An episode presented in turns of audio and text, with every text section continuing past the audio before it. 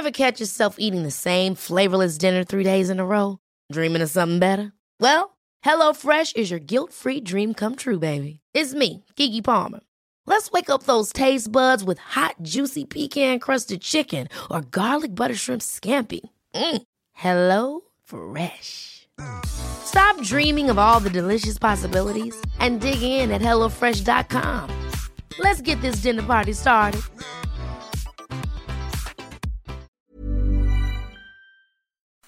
Esto es República H, la información más importante de lo que pasa en el interior de la República, con el punto de vista objetivo, claro y dinámico de Blanca Becerril.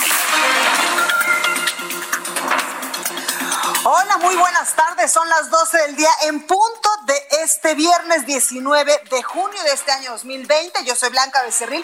Esto es República H y yo por supuesto que le invito a que se quede conmigo porque en los próximos minutos le voy a dar toda la información más importante generada hasta este momento de lo que ha ocurrido en el territorio nacional, sobre todo con el tema por supuesto del coronavirus. También cómo va el tema del Consejo Nacional para Prevenir la Discriminación, el CONAPRED, que pues en las últimas horas, en los últimos días, ha estado muy fuerte, sobre todo en redes sociales, también pues ha, este, provocado que el presidente Andrés Manuel López Obrador ya se posicione al respecto y bueno, pues este viernes la titular Mónica Macice eh, pues presentó ya su renuncia al cargo tras estas críticas que le digo el presidente Andrés Manuel López Obrador al organismo y también eh, pues esto que derivó y más bien que comenzó en redes sociales. También hay información importante que darle, por supuesto, de lo que ocurre en el interior de la República con el tema del coronavirus, también cómo vamos en materia de seguridad y otros muchos asuntos. Así que yo le invito a que se quede conmigo porque hoy es viernes, viernes, viernes para muchos de nosotros,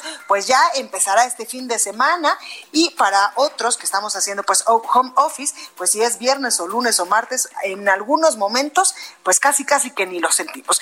En fin, recuerda que nos puedes seguir en nuestras redes sociales, estamos en Twitter como arroba el heraldo de México, mi Twitter personal es arroba blanca y también estamos en Instagram, en Facebook y en YouTube completamente en vivo, además en www.elheraldodemexico.com.mx donde usted nos puede ver desde cualquier parte de la República Mexicana, incluso desde cualquier parte del mundo. Aquí en la Ciudad de México nos escuchamos por el 98.5 de FM, allá en Guadalajara, Jalisco, en la Perla Tapatía por el 100.3 de FM, en Monterrey, Nuevo León, donde esperamos muy pronto estar transmitiendo desde allá con mis amigos los regios para pues hacer una carnita asada por el 90.1 de FM.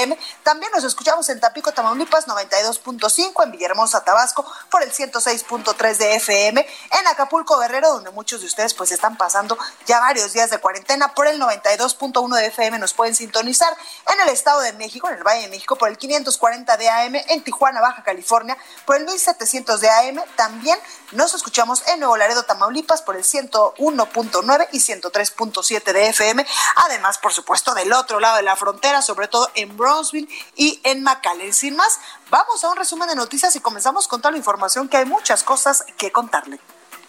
En resumen.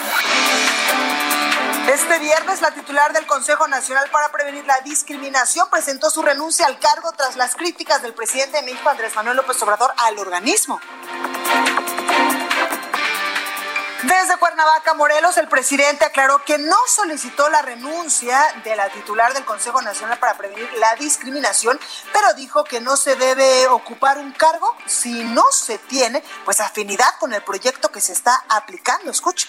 No estoy enterado, pero yo creo que cada quien es eh, libre, siempre he dicho, de decidir y lo más honesto es este no estar ocupando un cargo si no se tiene afinidad con el proyecto que se está aplicando. Eso es lo más honesto. Yo, el caso este? Parece que sí, porque creo que no se debió convocar a ese foro y quienes eh, no compartan la política de transformación que se está llevando a cabo, pues con toda la libertad pueden decidir no trabajar en el gobierno. Además, Mara Gómez renunció a la Comisión Ejecutiva de Atención a Víctimas, mientras que Asa Cristina Laurel abandonó la Subsecretaría de Integración y Desarrollo del Sector Salud por diferencias con el secretario de Salud, Jorge Alcocer. La Secretaría de Salud a nivel federal reporta que este viernes pues hay 5.662 casos nuevos de coronavirus en México, con lo que se llegó ya a 165.455 contagios y 19.747 muertes, esto contabilizado hasta el día de ayer a las 7 de la noche. A nivel internacional, la Universidad de Johns Hopkins de los Estados Unidos reporta que hoy en todo el mundo hay 8.513.000 contagios del nuevo COVID-19 y más de 454 mil muertes. Jan Mare Gabostov, asesor internacional de la Organización Mundial de la Salud, recomendó no hacer pruebas masivas de coronavirus en México y centrarse en las zonas de alto riesgo. Nuestra organización no está a favor o no recomienda pruebas masivas en un país tan inmenso, tan complejo, tan diverso como México. No estamos en una isla del Caribe en el cual eventualmente podemos tener acceso a toda la población, pero sí estamos totalmente conforme con las iniciativas ad hoc en estos recintos, en estos lugares de riesgo como la Ciudad de México. En otras palabras, un test test, test inteligente, pero de ninguna manera ciego y masivo. Bueno, y en más información internacional, el director de la Organización Mundial de la Salud advirtió que el planeta entró en una fase peligrosa de la pandemia de coronavirus, ya que muchos países están eh, pues presentando y están deseosos de reabrir su sociedad y su economía a pesar de que las muertes siguen en aumento. Este viernes se dio a conocer el fallecimiento del escritor español Carlos Ruiz Zafón a los 55 años de edad, víctima del cáncer. Se le recordará por novelas como La sombra del viento.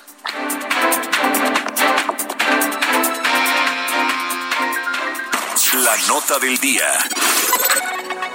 Bueno, pues vamos y comenzamos con toda la información porque desde Palacio Nacional el director general de epidemiología, José Luis Salomía, informó que en México ya hay 19.747 personas que lamentablemente pues han perdido la vida a causa de coronavirus. Escuchemos pues eh, la información en que nos daba el día de ayer en punto de las 7 desde Palacio Nacional, donde todos los días ya desde hace varios meses pues el subsecretario de Salud y también eh, pues el director general de Epidemiología, José Luis Salomía, nos explican paso a paso pues cómo va evolucionando el coronavirus en nuestro país. Escuchen. El día de hoy tenemos un acumulado de casos confirmados, es decir, personas que han dado positiva a la prueba para SARS-CoV-2 de 165.455. Así también 228.248 han dado negativa a la misma prueba y el día de hoy también se actualiza el número de defunciones a 19.747 bueno, por su parte, el subsecretario de Salud, Hugo López Gatel, señaló que en ningún país del mundo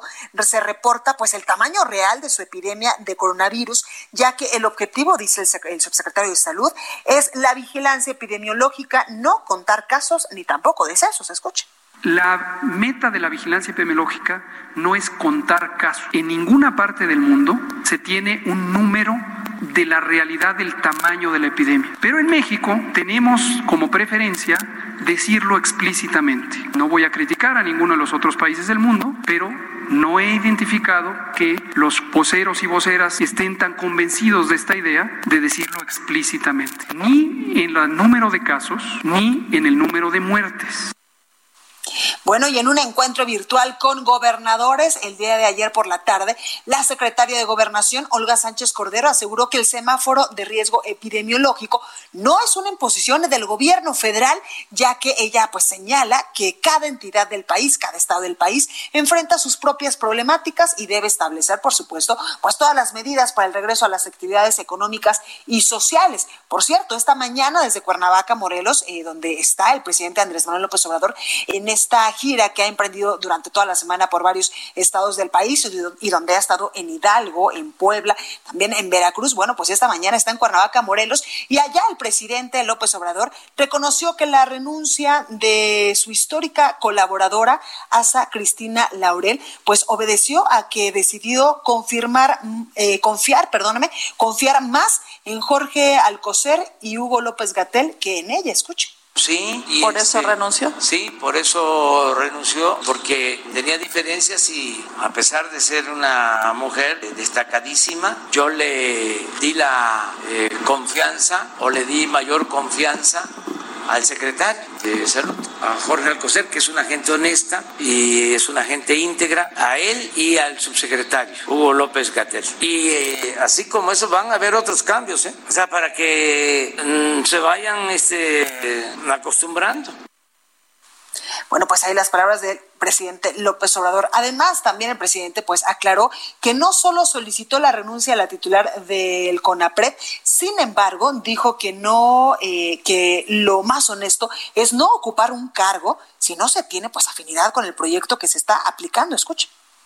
No estoy enterado, pero yo creo que cada quien es eh, libre, siempre he dicho, de decidir y lo más honesto es este no estar ocupando un cargo si no se tiene afinidad con el proyecto que se está aplicando. Eso es lo más honesto. Yo, el caso este? Parece que sí, porque creo que no se debió convocar a ese foro y quienes eh, no compartan la política de transformación que se está llevando a cabo, pues con toda la libertad pueden decidir no trabajar en el gobierno pues ahí está varias, varias de las renuncias que ya fueron pues efectivas este viernes. En otros temas, ¿usted se acuerda cuando hubo un operativo allá en Sinaloa donde eh, pues se detuvo a uno de los hijos del Chapo Guzmán y después se le liberó? Bueno, pues el presidente Andrés Manuel López Obrador habló hoy sobre el tema y dijo que él mismo ordenó la liberación de Ovidio Guzmán, hijo del Chapo Guzmán,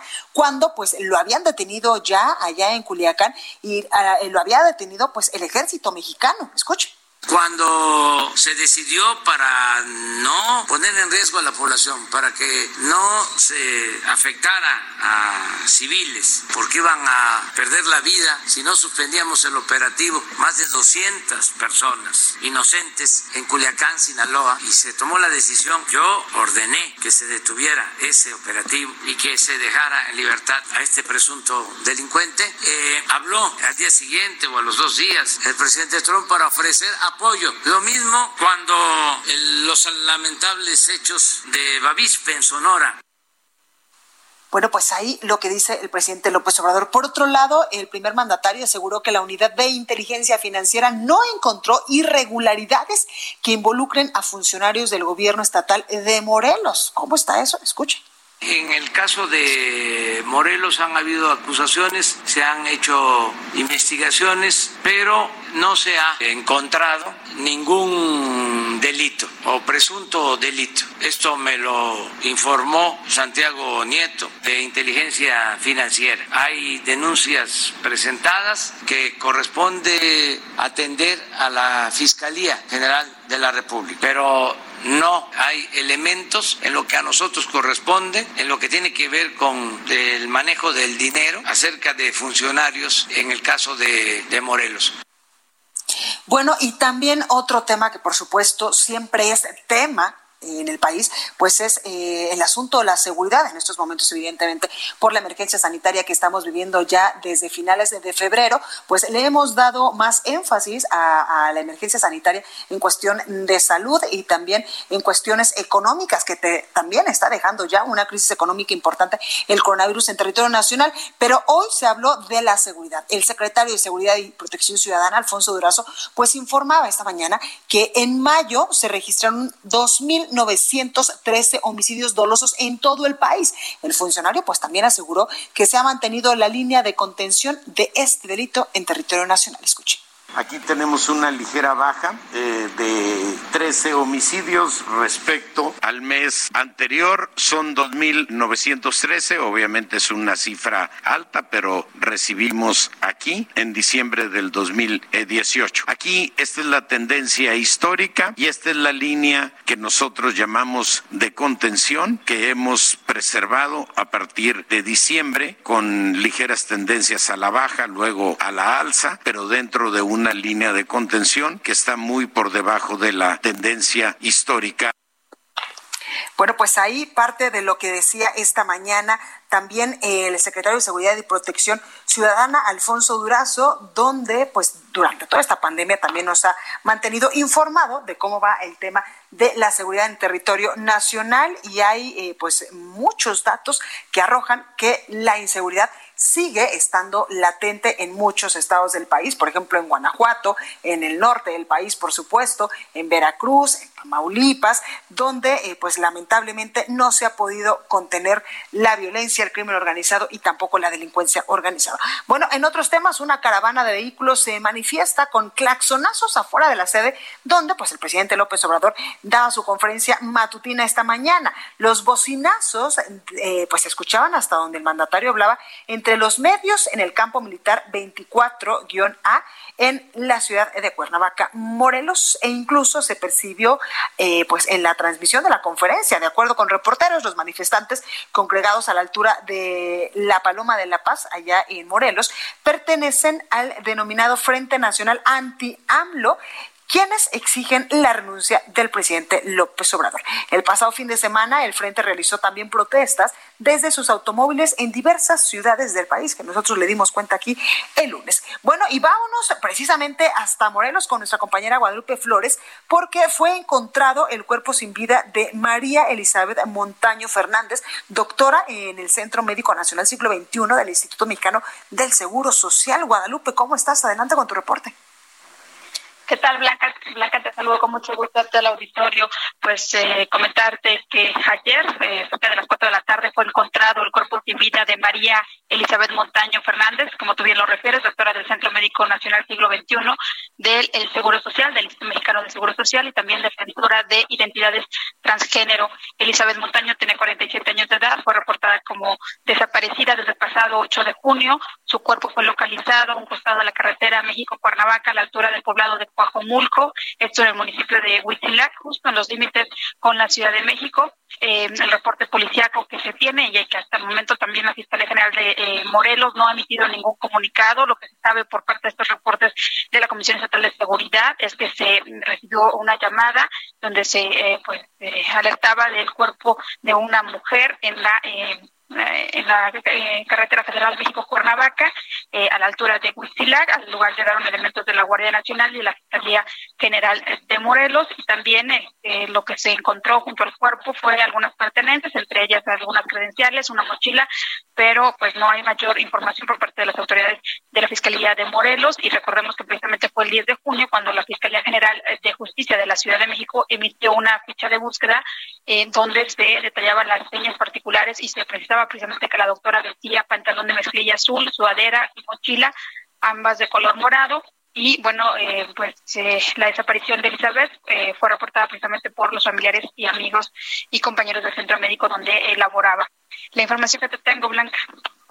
Muchísimas gracias, Guadalupe. Oye, por último, preguntarte, ¿cómo percibieron la visita del presidente Andrés Manuel López Obrador esta mañana a Cuernavaca? Pues prácticamente fue en una lluvia de manifestaciones, Blanca, esta visita de Andrés Manuel López Obrador a eh, Cuernavaca, Morelos, eh, desde las 7 de la mañana, eh, varias pues organizaciones de campesinos, también pues de opositores al gobierno de, Andrés Manuel López Obrador se manifestaron, incluso también maestros de nuevo ingreso que piden una asignación de plazas, pero hubo algunos conatos de bronca entre simpatizantes de Andrés Manuel López Obrador y los que se ponen a su gobierno en, discusiones y en gritos. Eh, sin embargo, incluso como tú bien lo refieres, escuchaban en la conferencia eh, de prensa matutina del presidente que eh, pues presidió esta mañana en las instalaciones de la 24 zona militar en el norte de Cuernavaca. justo en la entrada a la ciudad, prácticamente se entre protestas. Hace unos minutos concluyó también su visita o el recorrido que hizo al a los trabajos de rehabilitación del hospital eh, Carlos Calero del INSE, que ahora es, eh, fue rehabilitado por la Sedena, donde también llegaron eh, grupos como Antorcha Campesina, para demandar apoyos, entrega de recursos para el campo. También llegaron comerciantes que están pidiendo créditos, apoyos y la reapertura de sus negocios. Recordemos que Morelos todavía está en el semáforo rojo, por lo que no solamente se permite actividades esenciales. y prácticamente fue eh, pues entre manifestaciones incluso el, mandatario federal pues dijo que era su mero mole y aseguró que estas eh, protestas eran con algunos intereses electorales.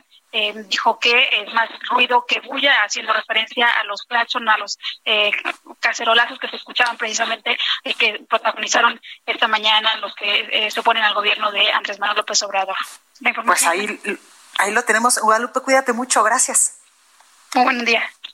Buen día. Y bueno, la Ciudad de México va a seguir en semáforo rojo toda la próxima semana, así lo anunció esta mañana la jefa de gobierno de la Ciudad de México, Claudia Sheinbaum. Dijo que la próxima semana la Ciudad de México va a permanecer en semáforo rojo, por lo que las actividades que se tenían previstas abrir no van a poder hacerlo, así lo informaba Claudia Sheinbaum esta mañana. Detalló que de acuerdo al semáforo epidemiológico de la Secretaría de Salud Federal, la Ciudad de México tiene una ocupación hospitalaria del 65%, lo que la coloca en semáforo naranja mientras que se tiene una eh, positividad de COVID-19 al 47% en semáforo rojo y en la tendencia de hospitalizados ya se encuentra en amarillo, por lo que pese a que la tendencia es baja, la ciudad todavía permanecerá en semáforo rojo. Y ahora vámonos hasta Monterrey, allá en Nuevo León, con nuestra compañera Dani García, porque el Congreso del Estado de Nuevo León obtuvo una suspensión de amparo para que los sellos de clausura que puso la Secretaría de Salud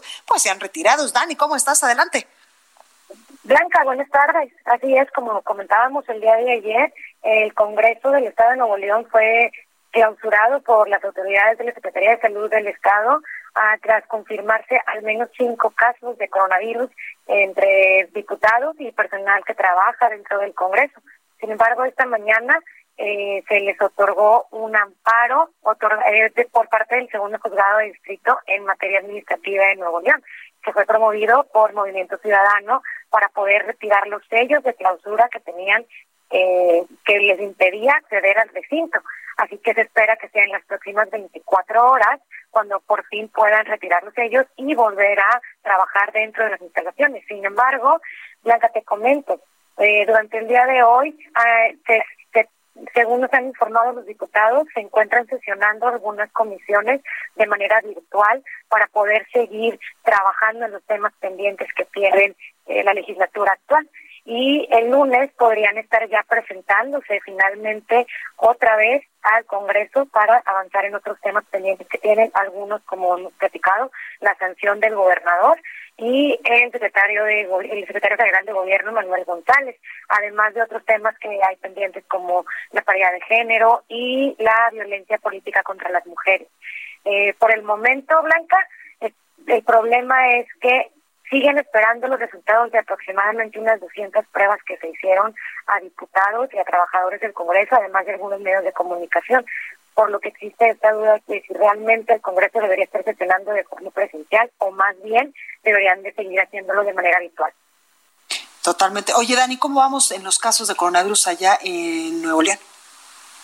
Fíjate, Blanca, eh, así te platico rápido, sumamos ya cuatro días en que prácticamente se cumple récord de casos confirmados todos los días. Esta semana ha sido una de las más críticas para el Estado en cuanto a casos confirmados. El día de ayer simplemente hubo 254 casos nuevos, por lo que ya tenemos en total 5.902 casos eh, en total confirmados ya tanto por diferentes instancias como el INRE, como por laboratorios y hospitales privados, como sabes, aquí también se contabilizan eso. Pues a seguirse cuidando muchísimo, Dani, muchísimas gracias. Al contrario, Blanca, buenas tardes. Buena tarde. Y eh, pues también eh, el eh, pues el gobernador del Estado de México ha dicho y ha llamado a todos los ciudadanos a que cuiden a sus familias, a que se queden en casita, porque luego de que el Estado de México pues registrara al inicio de esta semana un incremento en su movilidad, el gobernador Alfredo del Mazo recordó que el semáforo epidemiológico continúa en color rojo en toda la entidad, lo que indica la etapa máxima de riesgo de contagios, por lo que enfatizó que el regreso a las actividades no está todavía recomendado en el Estado de México, así que por favor a seguirse cuidando lo decía también la eh, jefa de gobierno de la Ciudad de México, Claudia Sheinbaum, que toda la próxima semana vamos a estar en semáforo color rojo. Vamos al sacapuntas de este viernes, ya está con nosotros Itzel González, yo soy Blanca Becerril, yo regreso con más. Sacapuntas. Quien ya tiene otro encargo es el secretario de Hacienda, Arturo Herrera. Su jefe, el presidente Andrés Manuel López Obrador, le pidió adelantar cuatro meses las pensiones a los adultos mayores. Por ello, el funcionario que anduvo ayer por su tierra natal, Hidalgo, en la gira presidencial, se puso a hacer sumas y restas para que le cuadren los números. Nos cuentan que los padres de los 43 de Ayotzinapa ya recibieron la fecha en la que el subsecretario de Segov, Alejandro Encinas, les entregará avances sobre la indagatoria. Será el próximo 26 de junio, de acuerdo con Vidulfo Rosales, abogado de los padres de las víctimas. Nos cuentan que uno de los señalados será Tomás Cerón. Continúa escuchando a Blanca Becerril con la información más importante de la República en República H.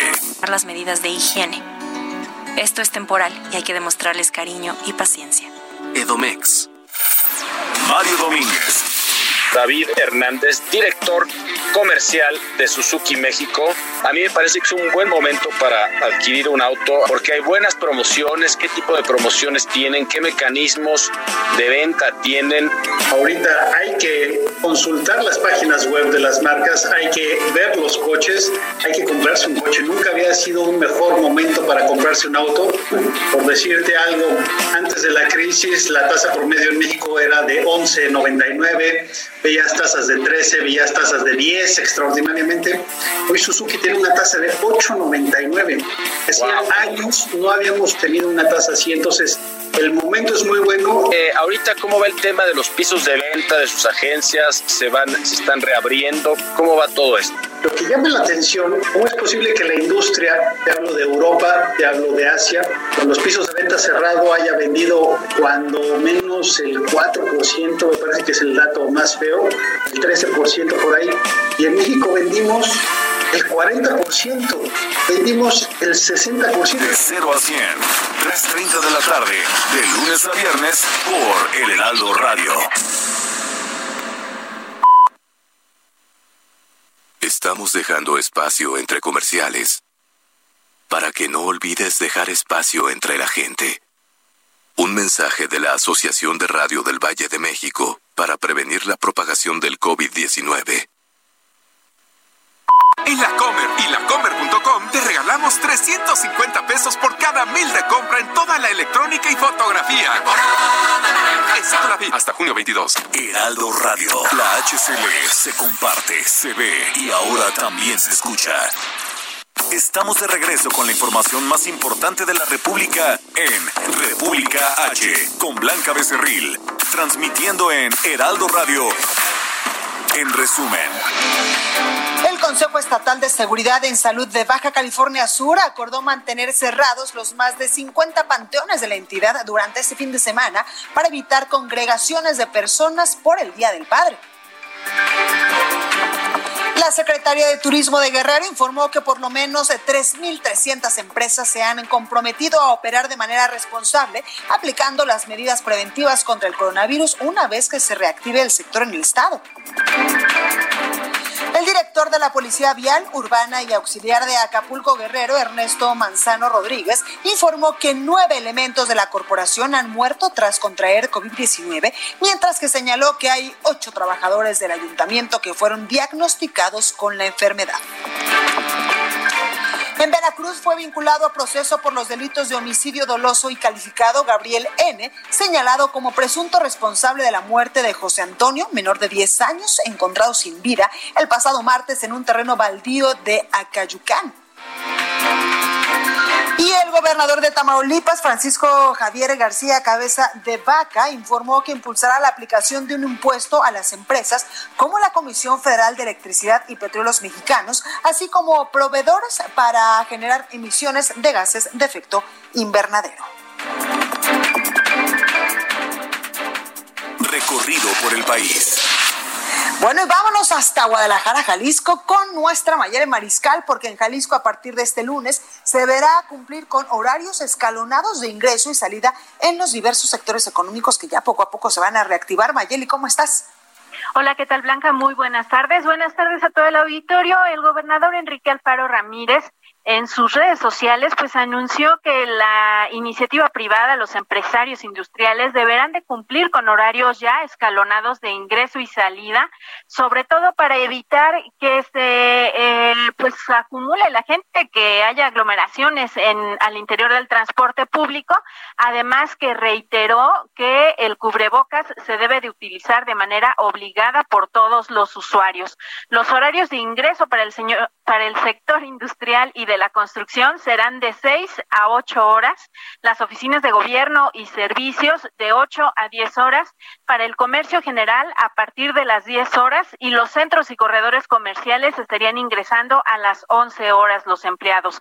Con esta medida, como bien te menciono, pues es lo que se busca que precisamente estas 4.500 unidades no vayan saturadas, además de que también se les estará exigiendo a los choferes que porten el cubrebocas, porque se ha detectado también que eh, algunos no lo utilizan. De hecho, el secretario también de Transporte, Diego Monraz Villaseñor, eh, anunció que ya se han hecho más de 15.000 apercibimientos, sobre todo a usuarios y operadores, precisamente por no utilizar este cubrebocas. Eh, eso es en cuanto al transporte público y también comentarte, Blanca, que justo eh, la madrugada de este viernes concluyó la sesión extraordinaria en el Congreso local, en donde se determinó que debido al, al COVID-19, se van a recortar los tiempos de campaña electoral. Estos deberán de durar 30 días. Eh, en Jalisco vamos a elegir diputados locales y municipios y eso fue lo que se determinó. Eh, 32 votos a favor, 6 en contra y este dictamen pues estuvo integrado por 14 iniciativas que conformaron eh, toda esta armonización. Y también eh, se hicieron algunas modificaciones en temas de paridad de género, que además se especifica a los partidos políticos el garantizar el espacio a las mujeres erradicando cualquier tipo de violencia política. Y los candidatos que vayan a contender no deben de tener eh, o de estar en el padrón de deudores alimenticios, así como tener eh, eh, que no tengan antecedentes de ninguna índole de violencia de género. Eso es lo que se aprobó justamente la madrugada del día de hoy. Y comentarte en cuanto a los casos eh, de coronavirus, en estos momentos hay 410 casos que se sumaron justo este 18 de junio, es decir, el día de ayer, y eh, 22 defunciones más, con lo cual ya tenemos 426 defunciones, un total acumulado de 8.005 eh, casos positivos. Y comentarte que también son 1.839 los casos que en estos momentos en Jalisco se encuentran activos de coronavirus, Blanca. Pues ahí la información, Mayeli, muchas gracias. Hasta luego, buen día. Buen día. Entrevista. Bueno, y continuamos hablando más de Jalisco y tengo en línea telefónica y me da muchísimo gusto saludar a Gustavo Staufert. Él es director de la Oficina de Visitantes y Convenciones de Guadalajara. Gustavo, ¿cómo está? Muy bien, Blanca, muy bien, Blanca. Y usted, muy buenos días y muy, y muy buenas tardes ya. Y ¿Ya? también a su auditorio. Muchísimas gracias, Gustavo, por esta eh, comunicación. Cuéntanos cómo es que Jalisco, en especial, pues Guadalajara, va avanzando a paso firme hacia la nueva normalidad. Pues justamente tú, tú lo detallabas, lo que dijo nuestro gobernador en días pasados y lo que hemos estado trabajando en la parte del turismo, sobre todo en la certificación que acabamos de tener del, del Consejo Mundial de Turismo, en el que se, se certifica a Jalisco como y a Jalisco como toda identidad como justamente un destino seguro. Y esto es debido a, a los protocolos que se trabajaron tanto con la Cámara de Comercio como con el gobierno y los órganos intermedios como nosotros. Exactamente. Oye, Gustavo, y en este regreso a la nueva normalidad, evidentemente, pues el turismo es al, al sector o a uno de los sectores que más afectó, pues, eh, que estuviéramos en confinamiento durante tantos meses. Y Jalisco, por supuesto, que tiene muchísimos lugares turísticos donde la gente, tanto nacionales como extranjeros, nos encanta visitar. Cuéntanos, por favor, sobre las medidas que se están tomando, eh, pues ya, o que se están aplicando ya, para que, eh, pues, todos aquellos que vayamos a visitar eh, Jalisco, pues, estemos tranquilos de que lo estamos haciendo de manera muy segura. Pues sí, efectivamente, como te decía, fue un acuerdo en el, en el sector terciario, es decir, comercio, servicios, turismo, gastronomía, cada uno de todas estas unidades económicas no solo tiene ya los protocolos, sino que los está operando. Y bueno, tiene que ver justamente con el distanciamiento, tiene que ver con la sanitización. En algunos lugares donde tiene que estar más gente, por ejemplo, Expo Guadalajara, donde se tienen eh, las cámaras de desinfección, justamente estas que parece uno que está entrando a un estadio de fútbol y uno es el jugador, muy, muy simpático, y que verdaderamente da nuevas experiencias, ¿no? Entonces, estamos listos para empezar a, recibirlo. La Expo Guadalajara se empieza a activar desde agosto, pero eh, ya todo lo que es el turismo individual comenzamos desde julio por etapas y repito, siguiendo estos protocolos que es muy importante, tan importantes que fuimos autorizados por este Consejo Mundial de Turismo. Totalmente. Oye, Gustavo, cuéntame sobre los visitantes. ¿Quiénes son las personas que más eh, pues eh, llegan a Guadalajara, que más llegan a Jalisco? Entiendo perfectamente que los nacionales pues siempre nos encanta andar en la perla tapatía, pero también hay muchísimo turismo internacional. Sí, mira, más o menos el 20% de todo nuestro turismo es internacional y en el caso de, Guadalajara, es América y Europa los, los principales destinos. Tuvimos en la zona metropolitana de Guadalajara el año pasado 13 millones y medio de turistas y en Jalisco como tal un poco más de 31 millones.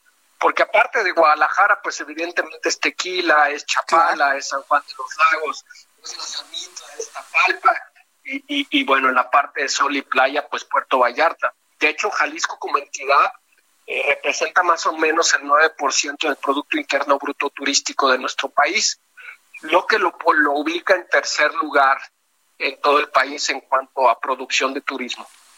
Totalmente, Gustavo. Oye, y también, pues, es importante todo esto que nos dices de que a partir de ya podemos, eh, pues, evidentemente con todas las medidas en materia de seguridad y en materia de salud, pues, comenzar a visitar la Perla Tapatía, que en verdad, desde su gastronomía, como tú ya bien lo decías, los lugares, el turismo y la gente de Jalisco es en especial, pues, muy, muy apapachadora, como muy friendly. Y tú dime, ¿a quién no se le antoja en Tlaquepaque? Claro. Exactamente. Hasta los taquitos de la calle, Gustavo. Los de cabeza, bueno, créanme, no, si no han comido los tacos de cabeza en Guadalajara, no han vivido. Totalmente. Bueno, pues ahí lo tenemos. Muchísimas gracias, Gustavo, por esta comunicación. Gustavo Stafford, director de la Oficina de Visitantes y Convenciones de Guadalajara. Y pues a seguirle dando, porque esto todavía da para mucho más. Buen fin de semana, Blanca. Muchas gracias. Igualmente, Gustavo. Bueno, pues ahí lo tenemos. Vámonos ahora hasta Puebla con nuestra compañera Claudia Espinosa, porque la Benemérita Universidad Autónoma de Puebla pues aplazó el nuevo ingreso para enero del 2021. Claudia, ¿cómo estás? Adelante. Así es, te saludo con gusto a ti y a todos los amigos del Heraldo Media Group. Justo como lo comentas, pues la, la la máxima casa de estudios aquí en Puebla, ha dado a conocer pues este aplazamiento de inicio de actividades de su curso 2020-2021. Y es que, bueno, debido a la situación de contagios aquí en la entidad, ha tomado la determinación de que pues los alumnos comenzarán a partir del mes de agosto con clases en línea para aquellos que ya estén pues inscritos, aquellos que ya cambian de semestre, pero para los primeros semestres tomarán eh, cualquiera que se inscriba vía internet, la página de la universidad, pues tomarán cuatro clases básicas. Posteriormente, pues el 23 de noviembre se hará una revisión para que en esa última semana, en la primera de diciembre, se aplique el examen de admisión y bueno, ya en enero puedan comenzar las actividades. Hay que mencionar que estas cuatro asignaturas, en caso de que ingresen, de que pasen el examen, ya les van a ser tomadas en cuenta las diferentes carreras porque son de tronco común y tienen que ver con aspectos sociales. Y bueno, es que la situación de los casos en Puebla sigue creciendo. Este día se registraron 381 en las últimas 24 horas. Estamos ya en 6.373 casos positivos, prácticamente en el tercer lugar a nivel nacional con los casos activos y en el séptimo con los casos acumulados. Hay 695 cinco personas hospitalizadas, 157 están graves y desgraciadamente pues ya se ha reportado el fallecimiento de 802 personas. Déjame comentarte que hay tres unidades sanitarias que se han agregado para atención COVID, dos CESAS en Cholula y en San Aparicio, y también un segundo hospital en Atlisco, esto con el objeto pues de satisfacer las demandas, aunque no ha superado más del 60% pues la cobertura o la capacidad de todos los hospitales, y hay algunos como el de Cholula y el de traumatología que ya están prácticamente a un 90% de su capacidad. Ese es el panorama desde Puebla, eh, la información y sobre todo, bueno, pues para los estudiantes que quieran ingresar a la UAP será hasta el mes de diciembre este examen de admisión. Pues ahí lo tenemos, Claudia. Muchas gracias por este completo reporte. Muy buena tarde. Buena tarde. Y vamos a Colima porque eh, pues varios abogados fueron asesinados allá en ese estado del país previo al crimen de este juez de eh, pues de eh, la Suprema Corte de Justicia de la Nación declaró así el presidente del Colegio de Notarios en Colima Carlos de la Madrid Marta La Torre nos tiene todos los detalles Marta adelante Efectivamente Blanquita qué tal buenas tardes pues el presidente del Colegio de Notarios de Colima Carlos de la Madrid Guerrera recordó que pues este homicidio del juez Uriel Villegas y su esposa no debe verse como un hecho aislado al menos no aquí en el estado Blanquita y es que en los últimos meses se han eh, perpetrado varios crímenes en contra de abogados.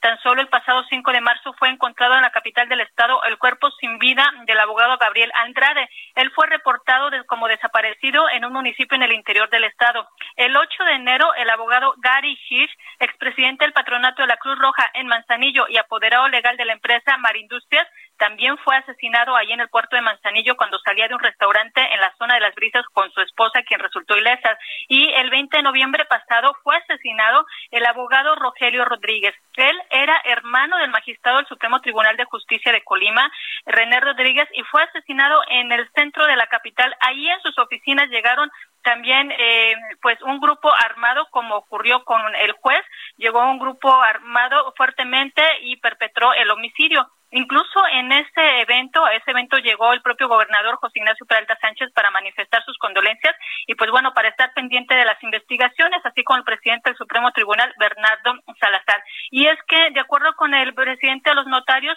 pues no se debe de eh, pues dejar de tomar en cuenta que Colima se encuentra en una posición de tránsito hacia el puerto de Manzanillo. Y esto pues pone en jaque a los abogados ya que pues todo juicio lleva una parte y una contraparte y si están enfrentando a una contraparte ligada al narcotráfico u otros delitos pues también es complicado el actuar de los abogados. Y en el caso de los notarios pues nunca saben si la, persona a la que están atendiendo está ligada a una asociación delictiva y por esta razón es que pues precisamente existe preocupación e indicó que se tiene que tomar en cuenta todas estas mm, cuestiones también en la entidad, a pesar de que sea pues la federación la que ha estado tomando este y otros casos importantes como el homicidio de una diputada local y dijo que también esto pues debe de ir más allá que solamente poner seguridad a una persona en cuestión, porque por ejemplo en el en el caso de los jueces pues se debe de poner en la mesa los llamados jueces sin rostro, se debe proteger la identidad de estas personas que están actuando contra el crimen organizado para protegerlo realmente. Y pues eh, si hubiera tenido escoltas indica, eh, si lo hubieran querido matar pues con todo y escoltas lo hubiera, hubiera ocurrido.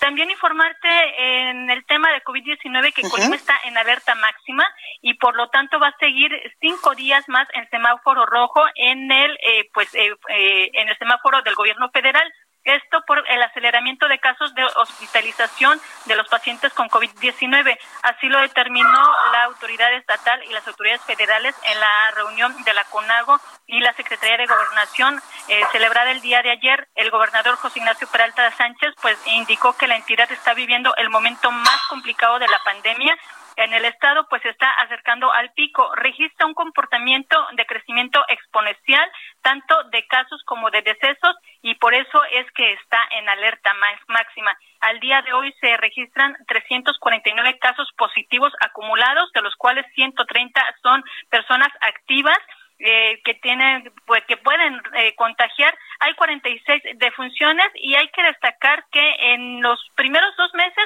se han registrado eh, se registró el 22% de todos estos casos. En el último mes el 77.3% es decir se incrementó exponencialmente. Todo esto después del 10 de mayo, en que pues los colimenses rompieron el aislamiento con motivo del Día de la Madre y este aislamiento pues ha prevalecido y mantiene a Colima en tercer lugar nacional con mayor desplazamiento y bueno pues parece que la gente no entiende, no se resguarda en sus domicilios y eh, continúa este ascenso de casos tanto de eh, pues contagios como de eh, defunciones. Mi reporte. Muchísimas gracias, Marta. Cuídate mucho, por favor, y pues también a todos los colimenses que si no es necesario que se queden todavía en casita porque ya no lo reportas tú, eh, los, eh, los números todavía van a la alta. Efectivamente, no se sabe cuándo va a haber pico, no se sabe cuándo va a ser lo máximo y por esta razón se mantiene en rojo. Pues ahí lo tenemos, Marta. Cuídate mucho, gracias. Gracias, buenas tardes. Buenas tardes. El análisis.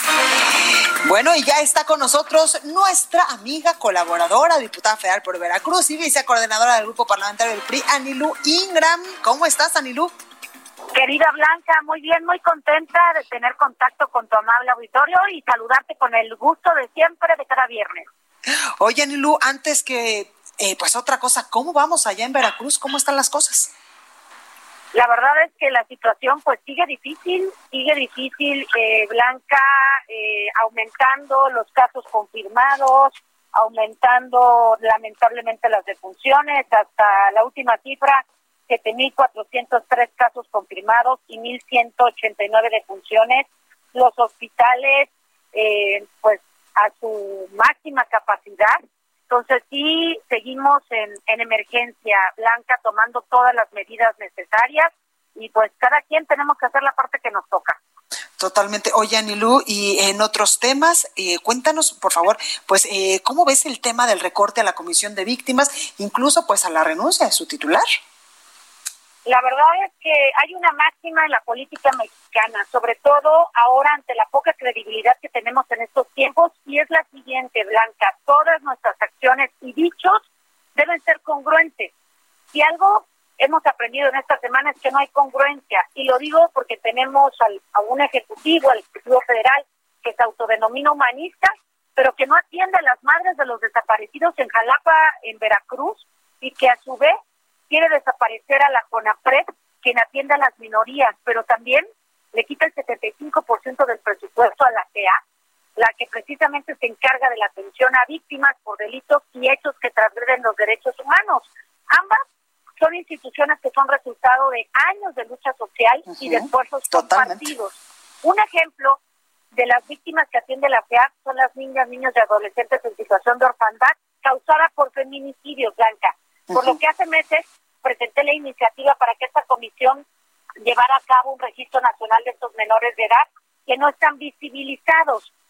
Igual de importante es que esta comisión es la encargada de manejar el Registro Nacional de Víctimas, el RENAVI, con todos los datos personales de más de 34.215 víctimas que hoy están a la deriva. Y esto es indignante, pero no sorprendente. Han dado señales en este gobierno más que claras de su desprecio a los derechos humanos. En 28 años de la historia de la Comisión Nacional de Derechos Humanos, nunca un presidente había destinado a asistir a la presentación de su informe anual hasta junio del año pasado, con el actual eh, presidente de la República. Y esta semana, en Acayuca, en Veracruz, acá en mi tierra, hubo una tragedia que nos estremeció, Blanca. El secuestro y asesinato de un pequeño de 10 años, ¿sí? José, él y su familia de muy escasos recursos son víctimas y la claro. debería de atender, cuidar, acompañar y respaldar a los familiares y garantizar la justicia para José. Aún cuando el titular salió a decir que era un problema de comunicación y a reprender a la directora de SEAP por hacer conocimiento público del recorte, tampoco ha habido un comunicado oficial para resarcir este tema. Y ahora se, se, se presenta la renuncia de ella y de otras mujeres también. La verdad es que es muy penoso la falta de compromiso sobre todo en muchos temas, pero los derechos humanos es prioridad. Totalmente, y es un derecho y es un tema, Anilú, por el que hemos luchado muchísimos años, muchísimos mexicanos. Muchísimos mexicanos, es un resultado de años de luchas sociales, de años de esfuerzos compartidos y que hoy de un dedazo sucedan estas acciones, la verdad que es muy preocupante, muy vergonzoso y, y, vamos a ver qué, qué resulta, porque prácticamente dejar sin presupuesto a la CEAS, dejamos a la deriva a millones de víctimas. Totalmente, pues ahí lo tenemos, Anilú Ingram, diputada federal por Veracruz. Muchas gracias por esta comunicación, como siempre, por tus puntos de vista y por ampliarnos también el panorama en este momento sobre estos dos temas, el CONAPREP y también, pues, este, eh, pues esta comisión de víctimas muy necesarias para el país. Para el país es una labor prioritaria la que realizan y una atención integral a las víctimas y a sus familiares. Te agradezco a ti, Blanca, que tengas un excelente fin de semana. Igualmente, Anilu, cuídate mucho. Bueno, pues ahí lo tenemos. Hasta aquí este espacio informativo. Yo soy Blanca Becerril. Yo les espero el día lunes en punto de las 12 con mucho más información. Por favor, de todo corazón, le pido que se cuide muchísimo y que escuche a mis compañeras eh, Mónica Reyes y Adriana Rivera Melo, quien les tienen información muy importante. Después, la nota amable de este viernes. Por favor, de corazón, cuídese. Amigos, ¿qué tal? Qué gusto saludarlos. Estamos aquí platicando con ustedes en este su informativo República H. Y hoy vamos a hablar de un cubrebocas que no tiene tres capas, sino tiene cinco capas. Imagínense qué espectacular, qué gran protección. Adri Rivera Melo, cuéntanos cómo está ese KN98. KN98, Moni, bien lo dijiste, exactamente. Y bueno, pues sí, la gran novedad es que después del consagrado cubrebocas KN95, reconocido científicamente como el más eh, perfecto respirador en términos de calidad y protección, fue lanzado en Europa el KN98, la evolución del KN95 porque presenta una quinta capa protectora. Los cubrebocas de calidad son evidentemente más caros que los de baja calidad, pero no es una diferencia tan grande como piensa mucha gente, porque hoy usted puede comprar el mejor cubrebocas del mundo por un valor apenas por arriba del costo de los cubrebocas de calidad media y de esta forma garantizar un 100% de protección en esta pandemia. Así es que si llaman en este momento al 800 230 o visiten también la página hospitalar.mx ordena el increíble cubrebocas KN98 y en la compra de un cubrebocas KN98 va a recibir un segundo KN98 mm. completamente gratis. tienes ambos. Esto hace que prácticamente el precio del mejor cubrebocas eh, pues se puede comprar, que puede usted comprar sea al mismo precio de un cubrebocas de calidad mediana. Perfecto. O sea que se lleva el otro. Se lleva el otro. Este es un gran, gran ofertón. Me dos gusta. por uno, dos por uno. y el número para marcar es el 800 mil Adquiera su kit y llévese gratis el tratamiento de mayor sensación en Europa para fortalecer el sistema inmune. Y bueno, pues lo único que tiene que hacer es pagar los gastos de envío. Este tratamiento tiene un valor de 1.300 pesos, pero hoy compre su kit y yo se lo regalo. Perfecto, en serio, qué buena noticia, amigos. Ya lo escucharon de la voz de Adri Rivera, me lo va a marcar. 800 230 mil. Gracias, Blanquita. Adiós, a marcar. So fucking special. I wish I was special. But I'm a creep.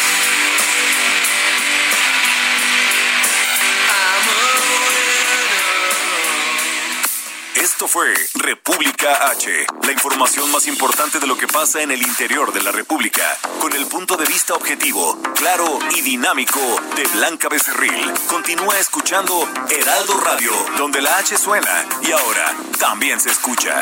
Una estación de Heraldo Media Group. Even when we're on a budget, we still deserve nice things.